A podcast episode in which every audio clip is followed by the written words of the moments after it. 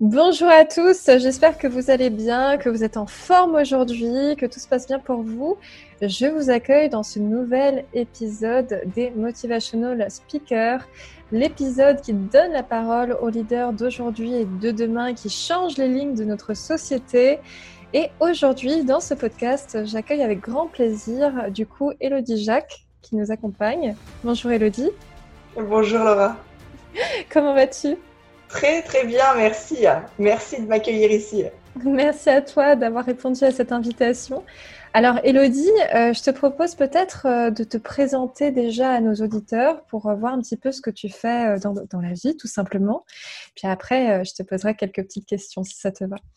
Avec grand plaisir. donc je m'appelle Elodie, je suis thérapeute corporelle et je me suis spécialisée dans la prévention et le traitement du burn-out. Et j'accompagne principalement des femmes, des femmes entrepreneurs, des femmes salariées qui, qui visent des postes à haute responsabilité, à rayonner dans leur vie personnelle et professionnelle, parce qu'il n'y a pas de raison de choisir, on a le droit aux deux. Euh, voilà, donc, euh, donc mon objectif, c'est vraiment d'accompagner et de, de, de, réconcilier la santé par mon outil principal qui est le corps avec, euh, bah avec la vie qu'on a vraiment envie de, envie de vivre.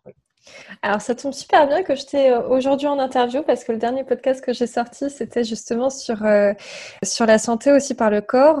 Est-ce que, euh, et c'est super intéressant ce que tu fais, notamment par rapport au burn-out, quelles sont les différentes étapes peut-être par lesquelles passent les personnes en burn-out? Et comment je fais pour me relever d'un burn-out? Vaste question. Euh, les différentes étapes, c'est que euh, souvent, on, déjà, il y a une perte de sens en fait dans le, dans le travail qu'on fait, dans la vie qu'on mène. Ça, ça, se présente par exemple par des petits indices comme euh, dès le lundi matin, si on traîne les pieds, que, que déjà on est fatigué de la semaine avant même qu'elle ait commencé, c'est que, que déjà il y a un petit problème. De surcroît, quand on est entrepreneur, et je le dis aussi pour les, pour les entrepreneurs parce qu'on a l'impression qu'on est en burn-out uniquement quand on est salarié, alors que non, pas du tout.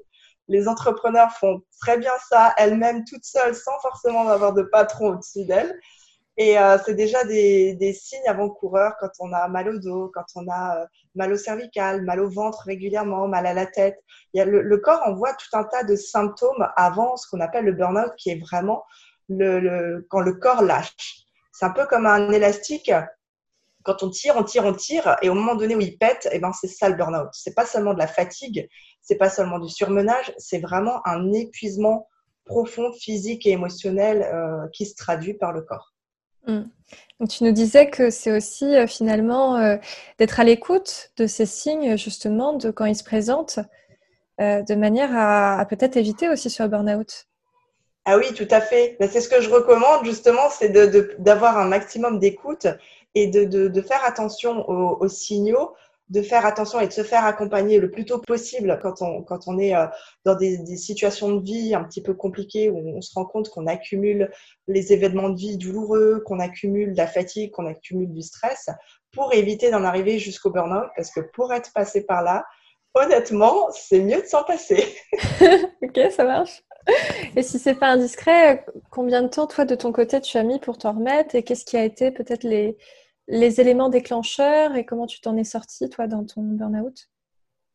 Alors, les éléments déclencheurs, bah, c'est tout simplement le corps qui a, lâché parce qu'à un moment donné, à force de trop tirer sur la corde, comme le mental ne veut rien comprendre, et eh ben, le corps a cette intelligence de stopper net et tout simplement, j'étais euh, vraiment fatiguée au bout du rouleau, à force d'être, euh, ben, notamment moi j'avais subi un, trois harcèlements au travail de, trois managers différents, ça a précipité la chute, mais le burn-out c'est beaucoup plus profond que ça, ça a toujours une, cause personnelle, et ce qui fait qu'à un moment donné, quand le corps lâche complètement, de toute façon, on n'a pas d'autre choix que de s'arrêter et de commencer à, à s'occuper de soi. Moi, la vie a fait que trois semaines après mon burn-out professionnel, j'ai eu en plus un événement de vie euh, particulier parce que j'ai failli perdre ma fille à 18 mois. Donc, ça a rajouté une couche.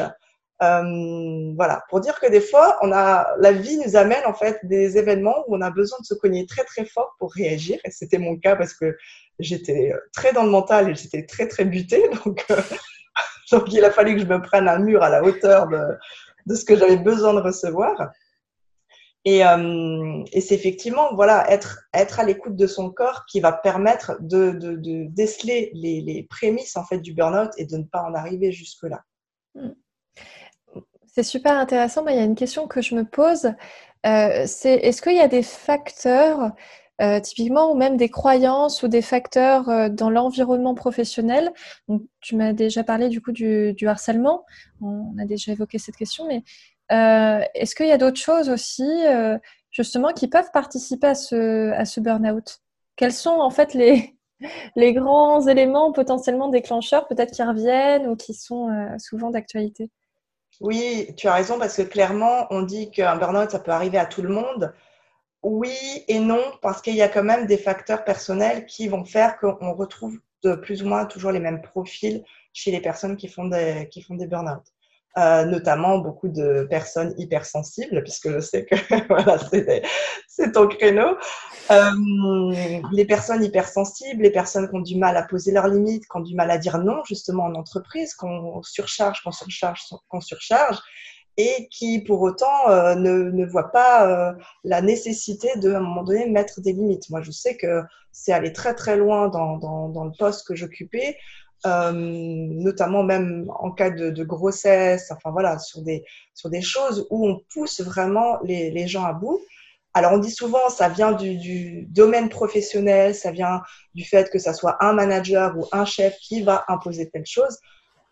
Moi, je vais te dire aujourd'hui que non, c'est à chacun en fait de faire preuve de responsabilité et de poser des limites. À un moment donné, le travail ne doit pas être euh, synonyme de souffrance et on ne peut pas euh, nous demander de faire n'importe quoi sous couvert de, rentabilité au travail.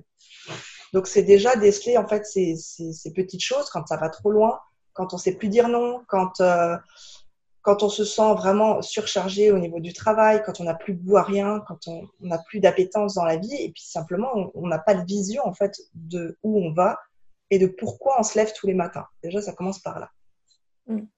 Donc c'est vraiment euh, de prendre la responsabilité aussi de, dire non en fait. Hein. C'est ça, c'est quel que soit le manager, quelle que soit la, la personne qu'on a en face, euh, c'est soit d'arriver à, ce qui n'est pas forcément simple hein, d'ailleurs, d'arriver à se respecter, à poser ses limites et puis à dire euh, stop à un moment donné, quoi. Non, c'est pas simple effectivement parce que il y a euh, dans certaines entreprises, euh, et puis c'était c'était mon cas, il y a une sorte de moule. Alors on essaye de, se fondre en fait dans la masse parce que dès qu'on en déroge, et eh ben forcément on dérange et puis c'est compliqué. Il y a la peur du rejet, il y a la peur de de ne pas répondre aux exigences, de, de, dans certains cas même de, de, de pourquoi pas se faire virer. Enfin, du coup, du coup ça, ça vient rentrer en problématique, mais disons qu'à chaque fois qu'on ne se respecte pas, à un moment donné, on va le payer. Donc forcément, il y a des secteurs d'activité euh, où c'est beaucoup plus compliqué, notamment dans les domaines de la santé. Euh, c'est beaucoup plus compliqué de, se faire respecter et puis de, savoir dire non que dans d'autres milieux. Mais je pense que c'est vraiment une responsabilité personnelle de prendre soin de sa santé et de poser ses limites quand vraiment ça va trop loin. Et puis, il y a certaines périodes de vie où on a choisi un métier qui nous allait très bien, mais on est des êtres d'évolution. Donc, à un moment donné, ben, dix ans après, c'est pas forcément euh, la, le métier qui nous correspond, euh, comme euh, à 20 ans, par exemple, quand on l'a, choisi. Et c'est pas grave. Moi, je suis passée de l'administratif. Je travaille dans un gros, gros cabinet d'audit au Luxembourg. Aujourd'hui, je suis thérapeute corporelle. Donc, tu vois, aucun rapport. si on m'avait dit ça euh, il y a dix ans, j'aurais dit, mais n'importe quoi, je jamais aller là-dedans. Euh, voilà. Et les... par contre, se servir des événements de vie ou des, voilà, des, des choses qu'on a pour euh, rebondir, pour, euh, pour aller vers d'autres horizons, bah, c'est possible, même quand on part de très loin, même quand on, quand, mm. voilà, quand la vie nous amène des choses hyper douloureuses, parce que là, pour le coup, j'ai eu deux claques successives. Et, euh, et c'est possible. Et notamment, même chez les entrepreneurs, c'est important d'avoir conscience de ça parce que souvent, on crée son activité, il y a la fougue du début, alors on, on travaille avec passion, alors on travaille, on travaille, on travaille.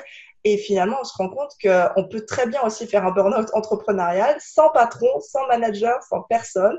On a juste besoin de nous-mêmes, ça suffit amplement.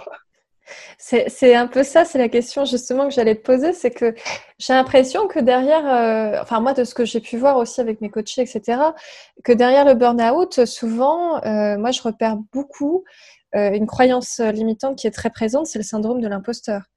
Très souvent des mécanismes aussi de surcompensation, de se dire je suis pas à la hauteur dans ce que je fais et du coup il va falloir que je travaille deux fois plus de manière à être à la hauteur, à montrer que j'ai une valeur professionnelle, etc. Oui, c'est ça. Il y a le syndrome de l'imposteur. Il y a, il y a, de ce que j'ai observé, il y a la peur du rejet, qui est aussi mm. vraiment quelque chose qui est très très fort chez les personnes qui sont qui sont en burn-out, qui n'ont pas forcément toute la blessure du rejet, mais en tout cas qui, qui ont vraiment cette peur de pas se faire aimer parce que euh, si elles disent non ou euh, si elles se positionnent de telle manière, eh ben, du coup, elles vont pas se faire aimer par leurs clients, elles vont pas se faire aimer par leur entourage. Enfin, il y a vraiment cette question de, de positionnement. Et, euh, et, dans les métiers, notamment de l'accompagnement, enfin, tu le sais comme moi, c'est hyper important justement d'être aligné avec qui on est. Sinon, ça génère de toute façon tout un tas de frustrations et de problèmes aussi de développement au niveau de son entreprise. Parce qu'à un moment donné, si on fait les choses pour faire plaisir, mais qu'on ne les fait pas pour soi, de toute façon, on va avoir du mal à se développer parce que parce que c'est pas c'est tout simplement pas nous. Quoi. Oui, tout à fait. Et d'ailleurs, quand on est entrepreneur, moi j'ai l'impression que c'est aussi tout un travail finalement de développement personnel qu'on pousse à fond justement euh, mm. parce que notre entreprise aussi c'est nous et, quand on est salarié, notre travail c'est nous et, euh, et, c'est une constante finalement dans notre évolution, c'est nous quoi.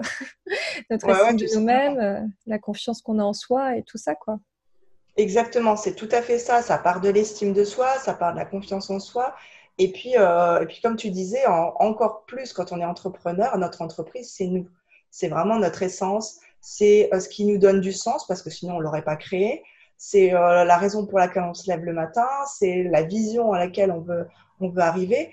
Et si on perd ça ou qu'on met les, les, les, mauvaises choses dans le sens où on va faire des choses parce que on a regardé un petit peu sur le web, on se dit ah, bah ça ça a l'air sympa, ça va marcher ou voilà, où on fait des actions qui sont contraires à notre propre fonctionnement, euh, là, effectivement, ça va poser problème. Tout part, en fait, de l'identité et de l'affirmation de soi.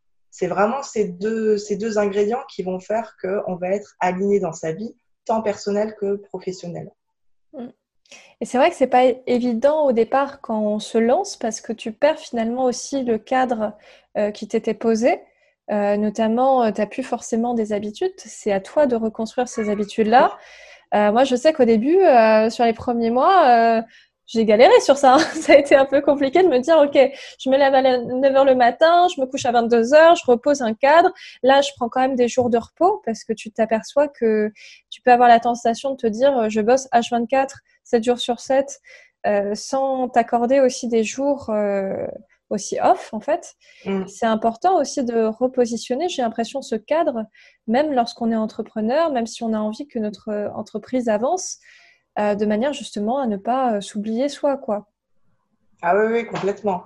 Et c'est souvent la, tentation parce que, et ça c'est chez tout le monde, tout ce qui est émotionnel ou notre santé, notre propre corps, on va le faire bah, quand on est en vacances, quand on a le temps. Mais on ne se pose pas la question en fait qu'on en a besoin tous les jours. Et moi, je parle souvent d'hygiène émotionnelle de la même façon qu'on a une hygiène alimentaire, parce qu'on sait que si on mange n'importe quoi pendant trop longtemps, eh ben, à un moment donné, euh, on va avoir des sérieux problèmes de santé. On sait que si on dort pas à un rythme régulier euh, d'heures de, sommeil, on va à un moment donné euh, être épuisé et puis ça va poser des problèmes. Et au niveau émotionnel, c'est plus subtil. Alors on se dit, oh, bah, on va le faire quand on a le temps, on le fait ça, je, vais, je vais prendre soin de moi cet été en vacances ou euh, quand j'ai quelques jours de repos, justement. Mais ça suffit pas parce que euh, les émotions, le corps, en fait, c'est tous les jours qu'on doit y porter de l'attention. Mm.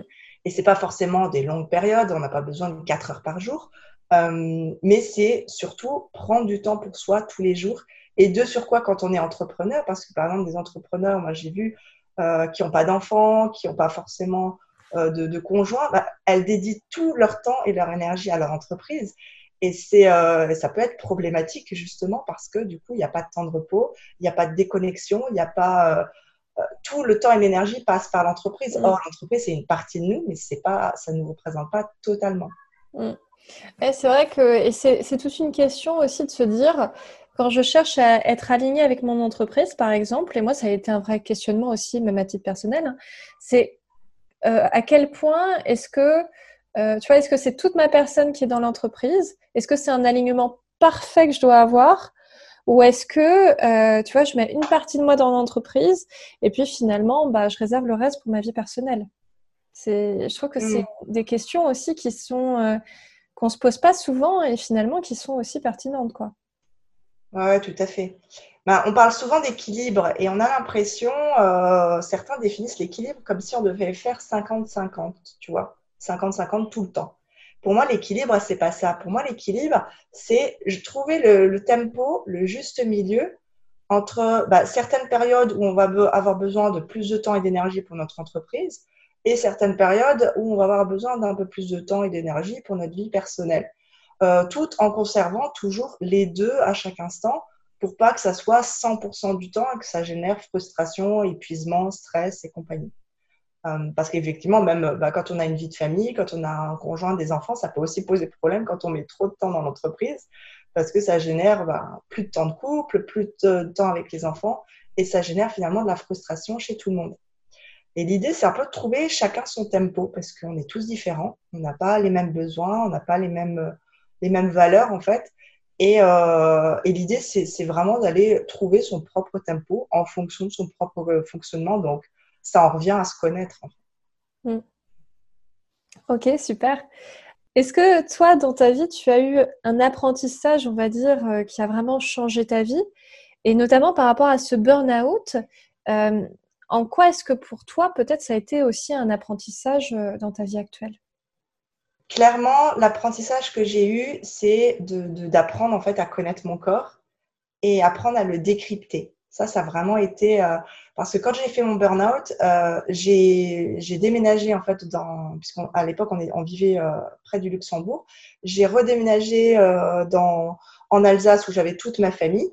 Et euh, le hasard, on va appeler ça comme ça, même si on sait que ça n'existe pas, a fait que j'ai eu un poste en fait au Conseil de l'Europe et que je suis tombée en binôme avec une thérapeute psychocorporelle. Gros hasard, évidemment. C'est fortuit. Voilà, c'est ça. Et c'était une technique que je ne connaissais absolument pas. À l'époque, j'étais vraiment, euh, on m'avait parlé des psychologues, mais alors, pour le coup, j'étais anti-psy, vraiment. Je ne voyais pas du tout dans le fait de parler qu'est-ce que ça allait m'apporter comme changement dans ma vie. Par contre, effectivement, en étant dans un bureau restreint, en binôme, seul avec une thérapeute psychocorporelle, n'est-ce pas? Du coup, les choses, les, voilà, on a, à force de discuter, qu'elle m'explique sa méthode, qu'elle me montre euh, juste en pression sur le corps, en quoi ça consistait un petit peu, ça m'a vraiment fait un électrochoc où j'ai dit, bah, alors là, la parole, ça pour le coup, ça me parlait pas, mais un outil qui passe par le corps, ça, ça m'a, a éveillé ma curiosité. Je dis, ça, ça me parle. Et c'est comme ça qu'en fait, elle m'a recommandé quelqu'un où j'ai commencé une thérapie psychocorporelle. Et six mois après, je rentrais en formation euh, de thérapeute corporelle pour une autre technique, mais c'est des techniques euh, voilà qui sont approchantes. C'est juste pas exactement les mêmes outils, mais qui passent toutes les deux par le corps pour aider en fait les émotions à se libérer du corps et à avoir une réelle transformation dans sa vie. Et ça, ça me parlait parce qu'on avait besoin de très peu de paroles. On allait directement à la source parce que le corps, contrairement à tout ce qui est verbal, il peut pas mentir puisqu'il n'y a pas l'ego qui est en train de, hein, comme j'ai toujours, qui, qui fout un peu sa mère là pour, euh, pour nous emmener là où c'est confortable, mais surtout pas là où on n'a pas trop envie d'aller explorer. Euh, le corps, c'est binaire. C'est si tu appuies sur une douleur, c'est t'as mal ou t'as pas mal, mais il n'y a pas oui, peut-être, je sais pas, j'en sais rien, je réfléchis. et, et, ça, c'est vrai que ça a été, euh, pour moi, ça a vraiment été une révélation quand je suis allée en formation.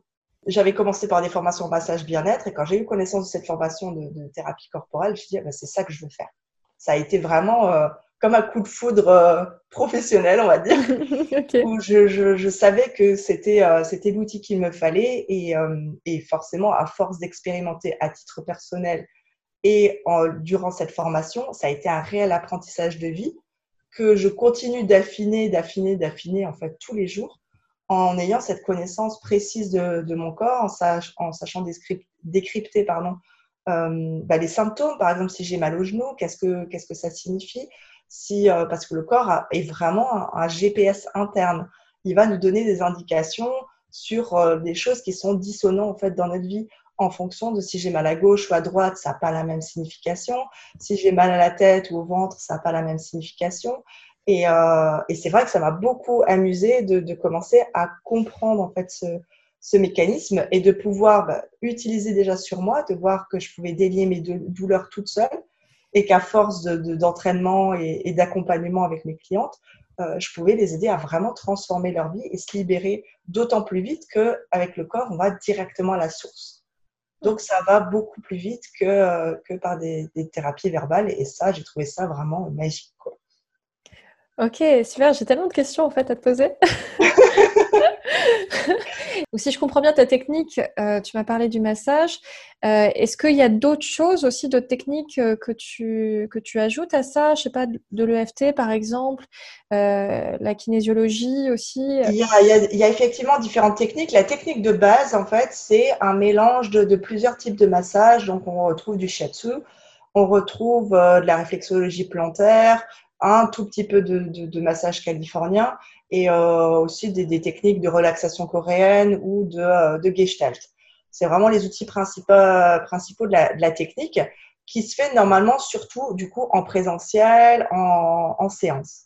Moi, ce que j'ai fait, c'est que j'y ai rajouté effectivement deux techniques dans, mes accompagnements. J'utilise aussi, euh, je suis formée en yoga du rire, je suis formée à, d'autres techniques pour aller vraiment libérer le corps et aussi l'utiliser à distance. Moi, ce que je trouvais important, c'est que les gens arrêtent de dépendre d'un praticien pour aller bien. J'avais vraiment cette envie d'amener les, les, personnes que j'accompagne à de l'autonomie par rapport à leur corps, à comprendre comment ça fonctionne. Donc, j'ai vraiment étudié, notamment aussi à, à travers les, les, vidéos, pas les vidéos, les livres de, de Michel Odoul, qui explique vraiment la symbolique du corps. Voilà, ce que je disais tout à l'heure, bah, quand j'ai mal au genou, souvent c'est synonyme de, de, manque de souplesse ou de flexibilité. Si j'ai des douleurs plutôt à gauche, ça va être, sur le côté paternel. Si j'ai des douleurs plutôt à droite, ça va être sur le côté maternel. Ah, c'est Et... super intéressant, toutes ces significations. C'est vraiment euh, hyper passionnant, quoi, en fait. Ah ouais, c'est hyper passionnant parce que le corps, on se rend compte qu'il est vraiment euh, une, un GPS, moi j'appelle ça vraiment un GPS, une cartographie où quand tu commences à comprendre en fait comment le décrypter, eh ben, tu peux te rendre compte euh, de, de, de, là où ça dissonne. Enfin, en général, tu le sais déjà, mais tu le sais avec la tête, ou alors tu n'as pas trop envie de le voir.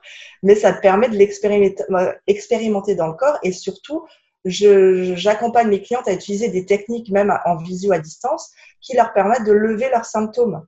Mm. Et du coup, comme on est à distance, là, je suis sûre que c'est sans intervention de ma part.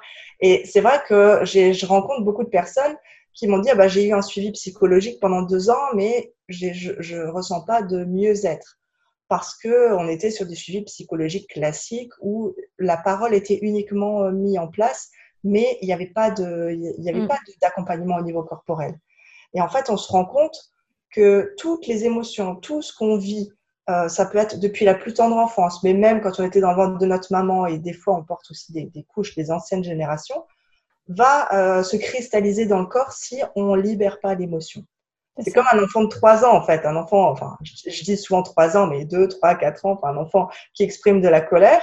Je pense que même tous ceux qui n'ont pas d'enfants vont savoir de quoi je parle il y a du mouvement et il y a du son. Parce que à, à, à cet âge-là, ils n'ont pas de filtre.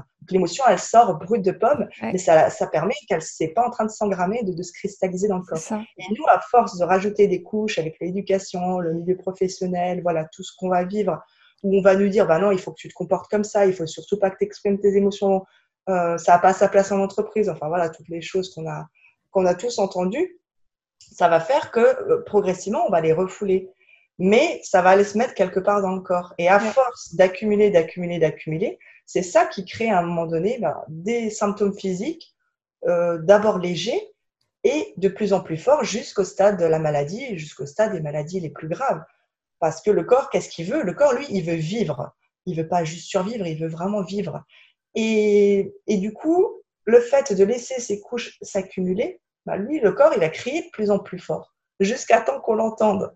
Et le burn-out, c'est ça. C'est en général, il y a des stades qu'on ne veut pas entendre, où on dit, oh, mais non, mais moi, je suis plus forte, ça va aller. Surtout que le burn-out touche souvent des personnes euh, qui ont l'habitude de tenir la distance, qui sont fortes, qui, sont, ont un fort engagement au travail, qui, euh, qui ont, envie de, de, vraiment donner toute leur force et toute leur puissance. C'est pas des personnes qui sont euh, qui font le minimum au travail, loin de là. Mm. tout à fait. Et du coup, du coup bah, le corps, à un moment donné, bah, il crie jusqu'à temps qu'on l'entende. Et si tu l'entends pas d'une certaine manière, et eh bah, il va t'envoyer la dose supplémentaire à un moment donné. Bah, jusqu'à un moment, oui, c'est ça. Au moment où tu, oui, c'est ça. Jusqu'au moment où tu acceptes, voilà, c'est ça. Tu n'as plus le choix que de que de l'écouter et puis d'être euh, d'être présent à toi-même, quoi. Euh, c'est ça.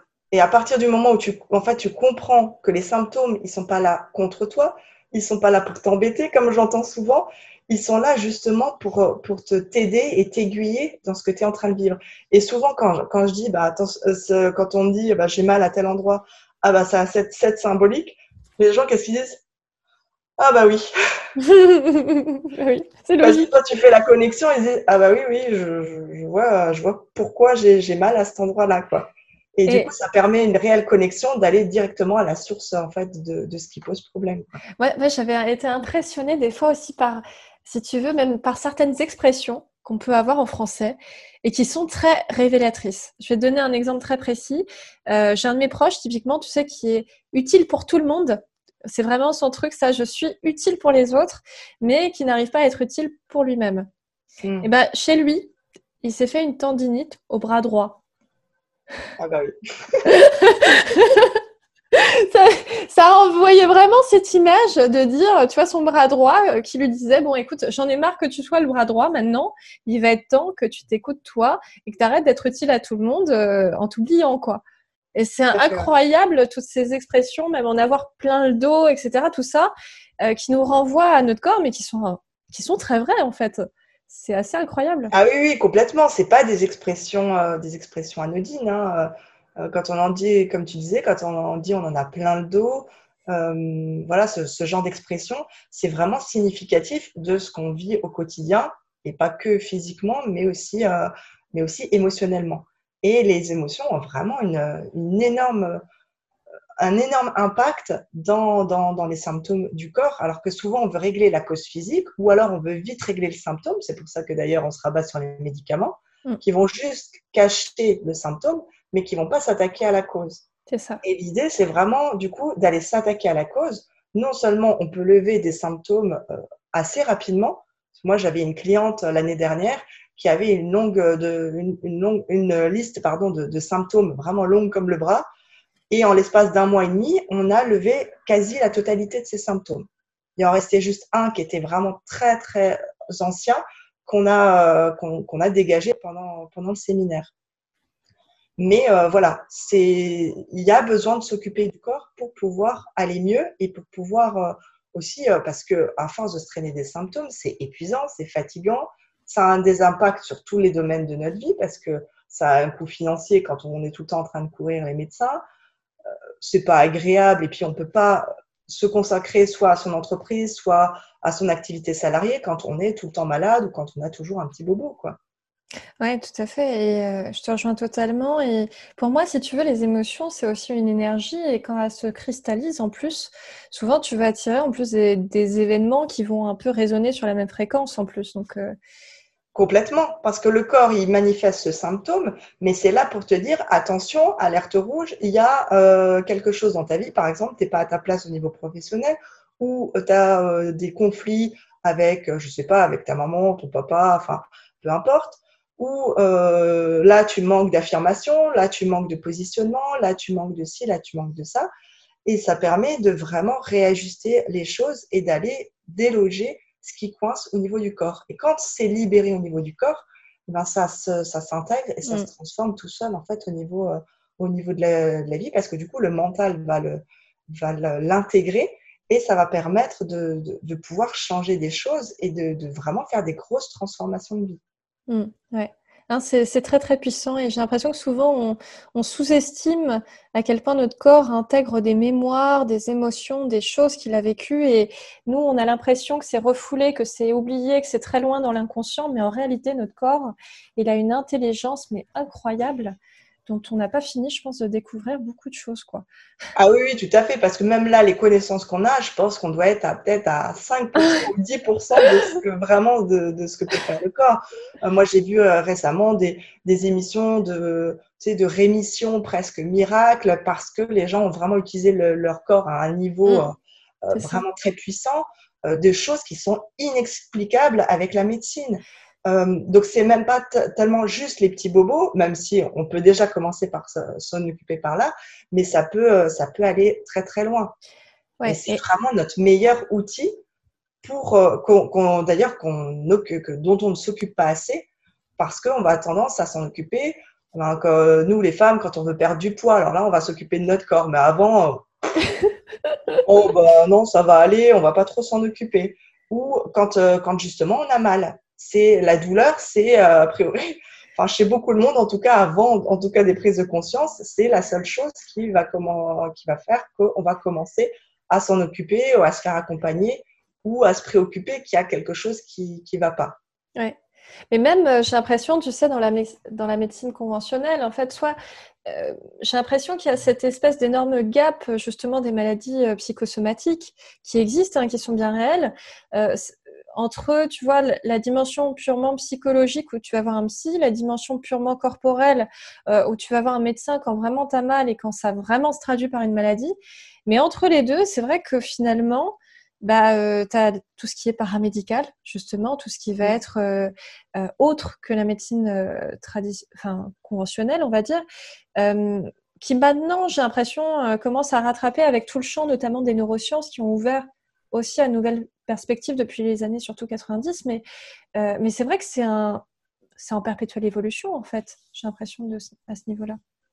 Oui, c'est en perpétuelle évolution et effectivement, on se rend bien compte que dans certaines, dans certaines pathologies, les médecins, euh, on va dire traditionnels, sont complètement largués.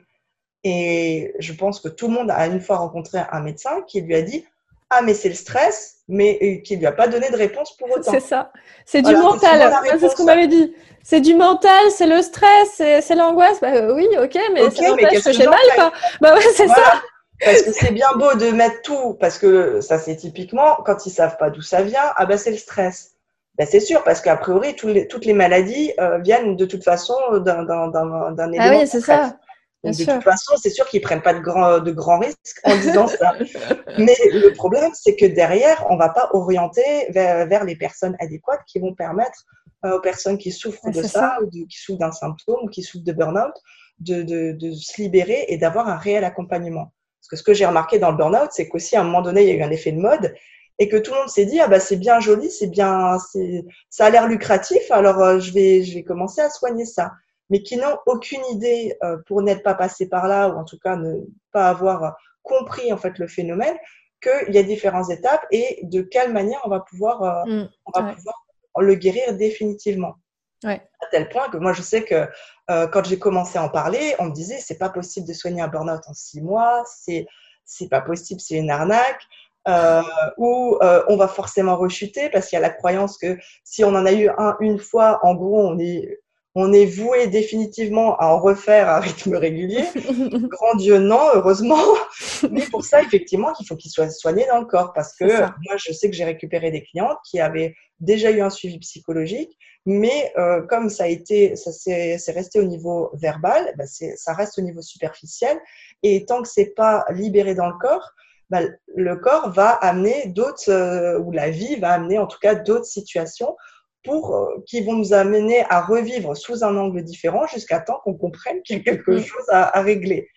Et euh, voilà. Ce qui est intéressant, c'est que ce que tu fais au niveau corporel, euh, moi, je le fais plus au niveau, alors pas psychologique parce que je suis pas psychologue, hein, mais au niveau même médiumnique, au niveau d'énergétique, des choses comme ça qui amènent aussi à, à, ce type de prise de conscience euh, et, à identifier aussi où ça se situe en fait, à quel niveau euh, ça se situe, est-ce que c'est au niveau de l'inconscient, de l'âme, du conscient, euh, et à mmh. résoudre? Et ce qui est bien, c'est que dans le corps, là où, je trouve que c'est exactement, enfin, c'est vraiment un très bon outil, c'est que tu as un peu tout en un seul. en un seul outil. Tu as toutes les mémoires à la fois conscientes, inconscientes, subconscientes, au niveau de l'âme, tu as, tout quoi. c'est là où tu as une intelligence mais, mais incroyable quoi. C'est ça. Oui, mais comme tu dis, parce que je suis aussi praticienne en Reiki, donc c'est vrai que je mélange souvent aussi l'énergétique et, le corps. Et c'est juste des angles différents, mais ça va amener un travail beaucoup plus profondément, effectivement, mmh, que quand on reste, on reste au niveau superficiel. Et quand il y a des choses qui ne sont pas réglées, ben forcément, tu disais, le, corps a une mémoire incroyable, ben il va sans arrêt te ressortir les situations que tu as besoin de vivre pour aller nettoyer ça. C'est pour ça que des fois, tu as l'impression de revivre toujours le même genre de situation de tomber sur le même genre de mmh. partenaire, par exemple, Tout à fait. ou de revivre les mêmes situations au travail. Ben, mmh. C'est là où c'est important de faire un, gros nettoyage. Ah, au niveau des mémoires aussi, ouais. Oui, au niveau des mémoires, effectivement. Moi, je sais que j'ai failli revivre un deuxième burn-out quand je n'avais pas encore euh, fait l'accompagnement parce que euh, donc la mission après celle où j'ai rencontré la thérapeute psychocorporelle, j'étais dans un autre service et il était en train de se rejouer la même chose que j'avais dans mon précédent poste au Luxembourg et que mm. si j'avais pas eu mes signaux d'alerte en me disant oula là il se passe quelque chose, c'est en train de se rejouer, on stoppe tout. Mm. Bah, si j'étais allée au bout du, du truc, j'aurais pu revivre un burn-out parce que tout à fait. parce qu'à ce moment-là, j'étais pas encore euh, euh, encore soignée en fait de, burn-out quoi. C'était pas résolu, tout à fait. Mais c'est vrai que ça, euh, tu vois, euh, moi je le vois beaucoup au niveau, euh, bah, notamment des fois, je suis obligée d'aller jusqu'aux vies antérieures même des personnes pour désamorcer certains mécanismes, parce que tu t'aperçois que sinon elles reproduisent toujours les mêmes mécanismes de génération en génération et tout, et que bah, si tu désamorces pas ça, en fait, ça se reproduit de manière constante, quoi. oui, oui, tout à fait. En général, tu, tu vois qu'il y a une histoire générationnelle qui fait que, qui amène euh, bah, tel type de blessure. Pourquoi j'ai plus une blessure d'abandon, de rejet, d'humiliation. Mm. Enfin voilà, c'est jamais anodin. Euh, moi, je sais qu'il y a des choses qui se reproduisaient chez la génération féminine de génération en génération que j'ai heureusement euh, stoppé. Et, et, voilà, et puis ma fille va se charger de, de aussi parce qu'on n'a jamais fini, que de toute façon, voilà, on n'est pas parfaite, c'est comme ça. Mais par contre, quand tu fais ce, ce, ce travail, enfin moi je vois au niveau du corps, euh, puisque c'est ce que je connais, euh, y a, tu peux développer cette conscience corporelle, développer cette intuition qui va te guider vers une vie qui est beaucoup plus légère et épanouie. Et des, des, ce que je dis souvent, c'est que ça ne veut pas dire que tu vas avoir une vie lisse. Parce mm. qu'on croit souvent, moi j'ai des clients qui m'ont dit ça, mais oui, mais toi tu es thérapeute, genre il t'arrive plus rien. Ah ouais, non, pas du tout. Oh mon Dieu, non. ah il m'arrive plein de choses. Au contraire, quand tu dégages des couches, souvent tu vois, la vie t'amène des niveaux supérieurs. C'est ça. Que parce qu'elle sent que tu es prête euh, à, y aller plus fort et y aller plus intensément. Donc, elle se dit, c'est bon, je peux. Ouvre la boîte de Pandore. Allez, on y va, quoi. c'est comme si, ouais, c'est ça, tu ouvres la boîte de Pandore, tu sais, tout le truc. Puis après, tu dégages tous les trucs qu'il y a derrière. c'est ça. Alors, souvent, euh, quand je dis ça, ça fait un peu peur, mais je dis, mais non, mais parce que la vie, si elle serait lisse, mais vraiment, on se ferait chier, quoi. On bah aurait rien à apprendre, on aurait. Euh, enfin, voilà, à un moment donné, même si tu avais que des réussites, bah, au bout de la vingtième où il se passe rien, bah, ça te ferait même plus rien, tu, serais même plus contente puisque c'est ça devient la normalité, quoi. Euh, donc, c'est aussi l'idée de se dire, bah, la vie est faite d'aléas, elle est faite de hauts, elle est faite de bas, et c'est OK. La seule chose, c'est qu'on travaille à ce qu'il n'y ait pas des hauts qui soient trop, trop hauts et des bas qui soient, du coup, trop, trop bas. Mm. Parce que, parce que, du coup, à force, ça, ça crée vraiment une espèce de yo-yo émotionnel c'est ça. Qui fait que, qui fait qu'on s'épuise quoi à, fonctionner comme ça. Et le corps amène, je trouve, cette compréhension et on, ça permet de vraiment, euh, et toi tu dois le voir sur, euh, sur ta partie justement, euh, plus sur l'inconscient, sur ce que, ce que tu disais tout à l'heure, mm. mais à développer cette intuition qui va faire que tu vas être beaucoup plus connecté à ton être que être connecté en fait aux obligations, aux croyances sociales qu'on nous a baratinées pendant, pendant toute notre, notre enfance. Quoi. Et tu as beaucoup moins peur, je trouve, euh, de, bah, de suivre carrément ton intuition et puis et de d'aller euh, vers beaucoup plus d'alignement en fait. Moi, je m'aperçois que, tu vois, euh, par rapport à quelques années où je travaillais en entreprise et où j'ai fait un burn-out aussi comme toi, alors heureusement, c'était en fin de contrat, donc j'ai pu euh, derrière, on va dire, euh, prendre un petit moment pour me rétablir et ça, a été fluide de ce côté-là.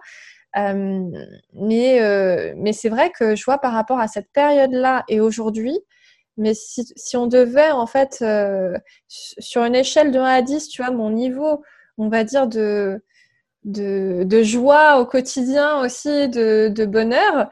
Ok, j'ai mes moments aussi de, tu vois, où je dois, où je dois régler certains trucs, faire certains réglages, débloquer certaines situations. Mm. Normal. Mais euh, de manière générale, c'est quand même plus. Euh, bah, je suis plus euh, proche des 10, tu vois, que je l'étais avant, où j'étais plutôt proche du 3-4, quoi. Mm. Donc, Ah oui, mais je te comprends complètement, quoi. Et puis, tu es aussi moins, comment dire, déstabilisé, en fait, quand la vie t'amène c'est ça. des choses qui sont, qui sont pas agréables. Et, et ça, ça, développe un état d'esprit optimiste en se disant ok là ce que je vis c'est pas confortable. Il y a des fois c'est même clairement pas du tout confortable oui, bah oui, ça. mais tu sais que voilà tu as les ressources pour le dépasser et que ça va t'amener de toute façon un apprentissage et tu le vois plus comme une opportunité de grandir puisqu'on est tous des êtres faits pour grandir. On n'est pas fait pour rester toujours au même endroit ou stagner.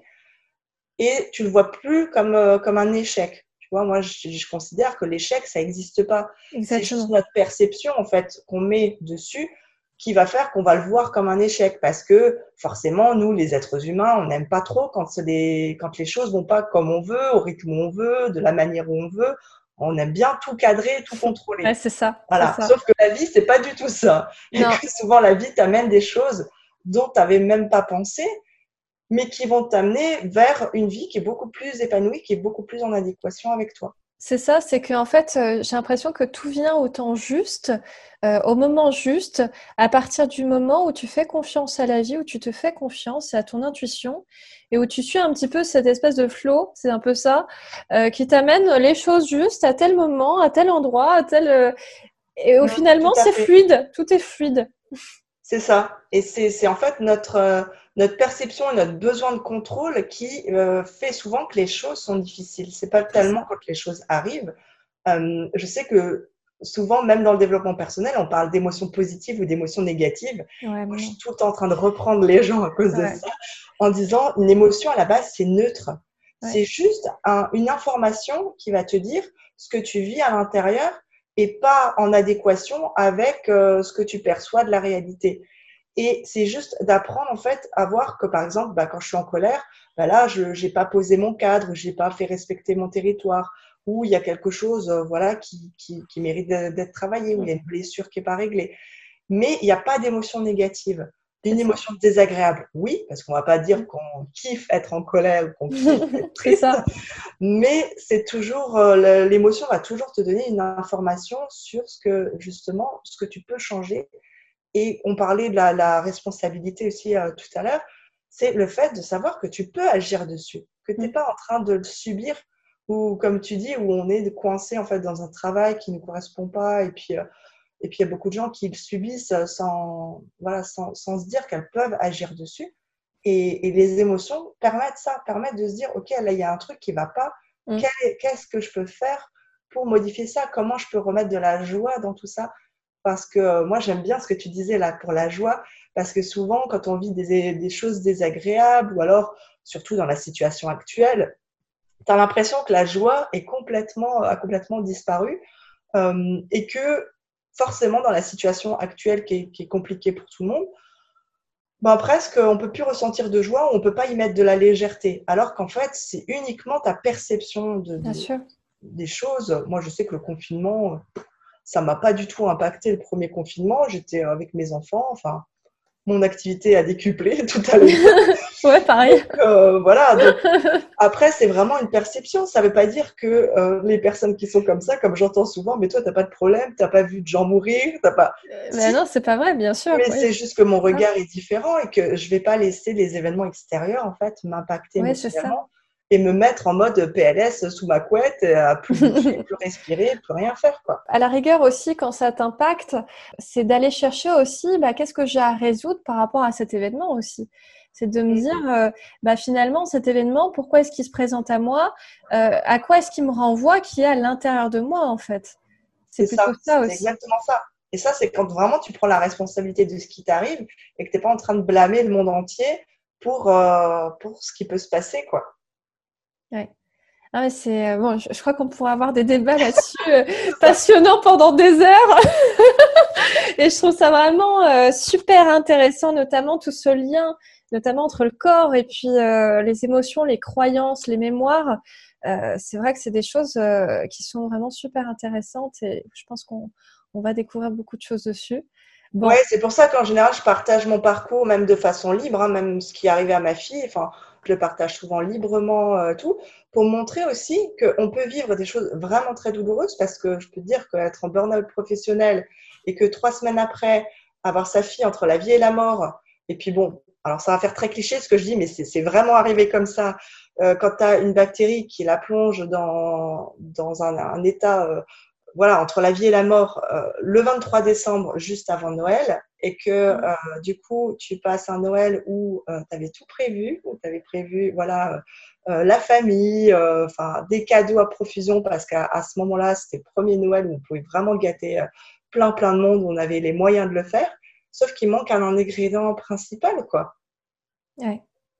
Et, là, c'est de se dire, OK, quelle est ma priorité? Est-ce que c'est de gagner, euh, d'être allé au Luxembourg pour gagner plein d'argent? Mais OK, mais du coup, ça n'a plus de sens quand euh, tu te retrouves dans une situation comme ça. Et quand je le partage, euh, c'est aussi pour te montrer que des fois, tu peux tomber très, très bas, mais tu peux, tu peux rebondir et tu peux te sortir de toutes les situations mmh. voilà, que tu, tu, peux vivre. Parce que je sais qu'il y a aussi beaucoup de personnes qui traversent des événements de vie hyper douloureux et c'est de se dire, ben voilà, tu peux rebondir et tu peux en faire quelque chose, quoi. Bah, de toute manière, c'est jamais pour nous embêter. Entre guillemets, moi, je crois profondément qu'il n'y a ni bien ni mal, c'est pas ça, mais c'est, c'est plus. Euh, moi, je parlerais plutôt de, de, choses qui viennent révéler un petit peu notre ombre, des choses qu'on a à travailler chez nous pour se réaligner, justement. Et après, des révélateurs aussi de lumière. Euh, qui va correspondre au moment de joie euh, en disant bah ok là c'est bon t'es aligné c'est plus un peu un cadrage qu'on nous fait on nous téléguide en quelque sorte de manière à ce que on soit vraiment à notre place euh, au moment où il faut quand il faut etc Exactement, c'est exactement ça. Enfin, moi, j'avais une vie complètement décousue à ce moment-là, sans sens. Je partais à 6 heures du matin, je rentrais à 20 heures le soir, j'avais à peine du temps pour, pour doucher, faire manger et coucher ma fille. Et puis, j'étais dans un mode vraiment pilotage automatique. Et aujourd'hui, je peux te dire que le burn-out, ça a été un cadeau. Et ce qui est arrivé à ma fille, ça a été un, merveilleux cadeau. Et je pense que c'est ça qui m'a sauvée. Parce que juste le burn-out professionnel, je pense que j'aurais juste changé d'entreprise en pensant que ça, suffisait. Ça suffisait. Mmh, ouais, c'est ça. Alors que là, ça m'a tellement percuté parce que bon, quand tu es maman, bah, c'est sûr que là, pour le coup, ça va toucher directement au point sensible. Mm. Et ben là, euh, là forcément, euh, ça, tu as une perte de sens totale et tu as besoin de remettre du sens dans ta vie et dans, dans ce que tu veux faire. Tu peux mm. pas faire autrement. Quoi. Ouais. Bon, bah écoute, en tout cas, c'est super. J'ai eu beaucoup de plaisir à, échanger avec toi. Euh, c'est vraiment top. Bravo aussi pour ton parcours parce que vraiment, euh, c'est hyper inspirant. Euh, est-ce que tu aurais juste une dernière phrase peut-être de philosophie vie ou inspirante à partager? Je dirais de, prendre du temps pour soi. Moi, mon mantra, c'est vraiment carpe diem. cueille le jour présent. Et c'est vraiment de se rendre compte que la vie est courte et que des fois, on se prend la tête pour des choses euh, inimaginables. Mais c'est de remettre du sens, en fait, dans, dans, sa vie, dans ce que l'on fait, et de, vraiment s'autoriser à vivre la vie qu'on a vraiment envie de vivre. Pas celle du voisin, pas celle que maman a écrite euh, pour vous, mais vraiment celle qu'on a vraiment envie de vivre. Moi, je sais que, euh, voilà, c'est notamment ces deux dernières années, ça m'a aidé à faire des gros, gros changements de vie. J'ai quitté l'Alsace, je suis partie complètement à l'ouest pour vivre au bord de la mer. Tout le monde me prenait pour une, une écervelée juste parce que c'était juste pour vivre au bord de la mer et que je partais avec deux enfants en bas âge, mon mari qui était encore, encore ailleurs à ce moment-là. Enfin, et c'est de se dire que tout est possible et qu'on a les ressources à l'intérieur. Les ressources, c'est pas à l'extérieur. Bien sûr, en se faisant accompagner, on va accélérer le processus et on va permettre de se connecter à l'intérieur. Mais par contre, les ressources, elles sont internes. Elles ne sont pas dans du matériel, dans euh, des fringues, dans je ne sais quel truc encore. et, euh, et Carpe Diem, c'est ça. C'est vraiment se reconnecter à l'essentiel et se reconnecter à soi. Ok, super. Bah, je te remercie énormément, Elodie. Écoute, bah, je vais mettre en lien du coup euh, du podcast aussi euh, ton site internet, tes, liens pour te contacter pour ceux qui euh, voilà qui le souhaitent. Et bah, je te remercie énormément en tout cas d'avoir répondu à cette interview. Et je vous dis en tout cas à très bientôt pour un épisode de votre podcast. Avec grand plaisir, merci. merci. Bonne continuation à tous. merci, à bientôt. À bientôt.